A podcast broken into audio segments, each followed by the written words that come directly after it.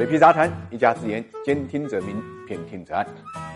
理财魔方倡导科学投资基金，为每一个用户量身定制基金投资组合，涵盖股票、债券、大宗商品、海外 QD 基金等等，可以满足中高净值人士的资产配置需求。理财魔方拥有证监会颁发的基金销售牌照，合法合规，大家可以在各大应用商店下载理财魔方 APP 体验一下。股指期货啊，因为有助涨助跌的作用，在二零一五年的股灾中间呢，就成了一个背锅侠。中国金融交易所呢，几次三番呢，对于股指期货的交易品种啊、保证金啊、手续费啊进进行调整，最后呢，把投机的这个指标呢，限定为一天只有十手，等于判了股指期货的一个死刑。但是这种自攻的行为呢，至少保住了股指期货这个品种。随着市场的企稳，从二零一七年年初开始，中国金融交易所呢。慢慢慢慢的放宽这个限制，最近的这一次呢是第四次，日内判断投机的标准放宽到了五百手。另外呢，把对标中证五百的品种呢，保证金由十五调整到了十二，当日之内平仓的手续费呢，由万分之四点六调到了万分之三点六左右，平均手续费早年间标准呢是万分之零点二三。那么换句话来讲，平均手续费其实并没有完全放开，这个呢对于频繁交易啊是一个很大的成本，当然可以遏制过度投机的交易。大家知道股灾期间啊，从五千一百七十八点跌到两千八百五十点呢，只用了七十二个交易日，发生了十七次千股跌停，最多的一次呢是两千两百多家股票跌停。所以很多上市公司为了自保呢，不得不呢申请临时停牌。在这个过程中间，股指期货呢一定程度上是个先行指标，那么大家就认为股指期货呢是一个罪魁祸首。但实际上大家知道，股指期货啊作为期货品种呢，它有套期保值的功能，也有投机的功能。那么所谓套期保值，就是大量的机构在现货市场上建了仓位的话，他担心股票下跌，为了对冲风险怎么办呢？他往往会在股指期货上呢开空仓。由于投机者力量。也非常强大，呃，有做多的，也有看空的。如果说出现了趋势性下行的话，套保的空单跟投机的空单结合在一起，就会形成很大的这么一个压力。所以说，股指期货是个先行指标，也不是一点道理都没有的。但是，股指期货有五十万的一个门槛，所以呢，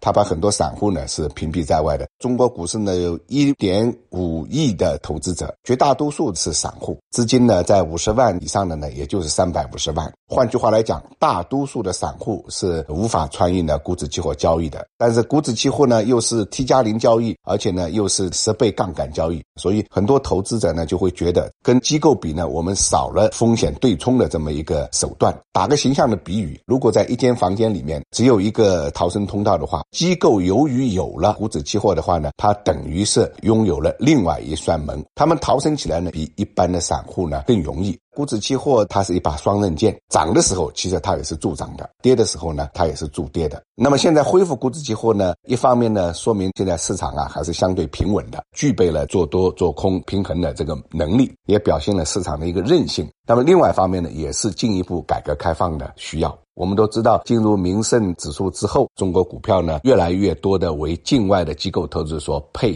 置。他们为了对冲风险，也需要中国市场提供的完备的股指期货。那么前面三次股指期货松绑呢，券商板块呢当时都有比较好的表现，之后呢都有所回落。这一次市场会做出什么样的反应？我们可以边走边看。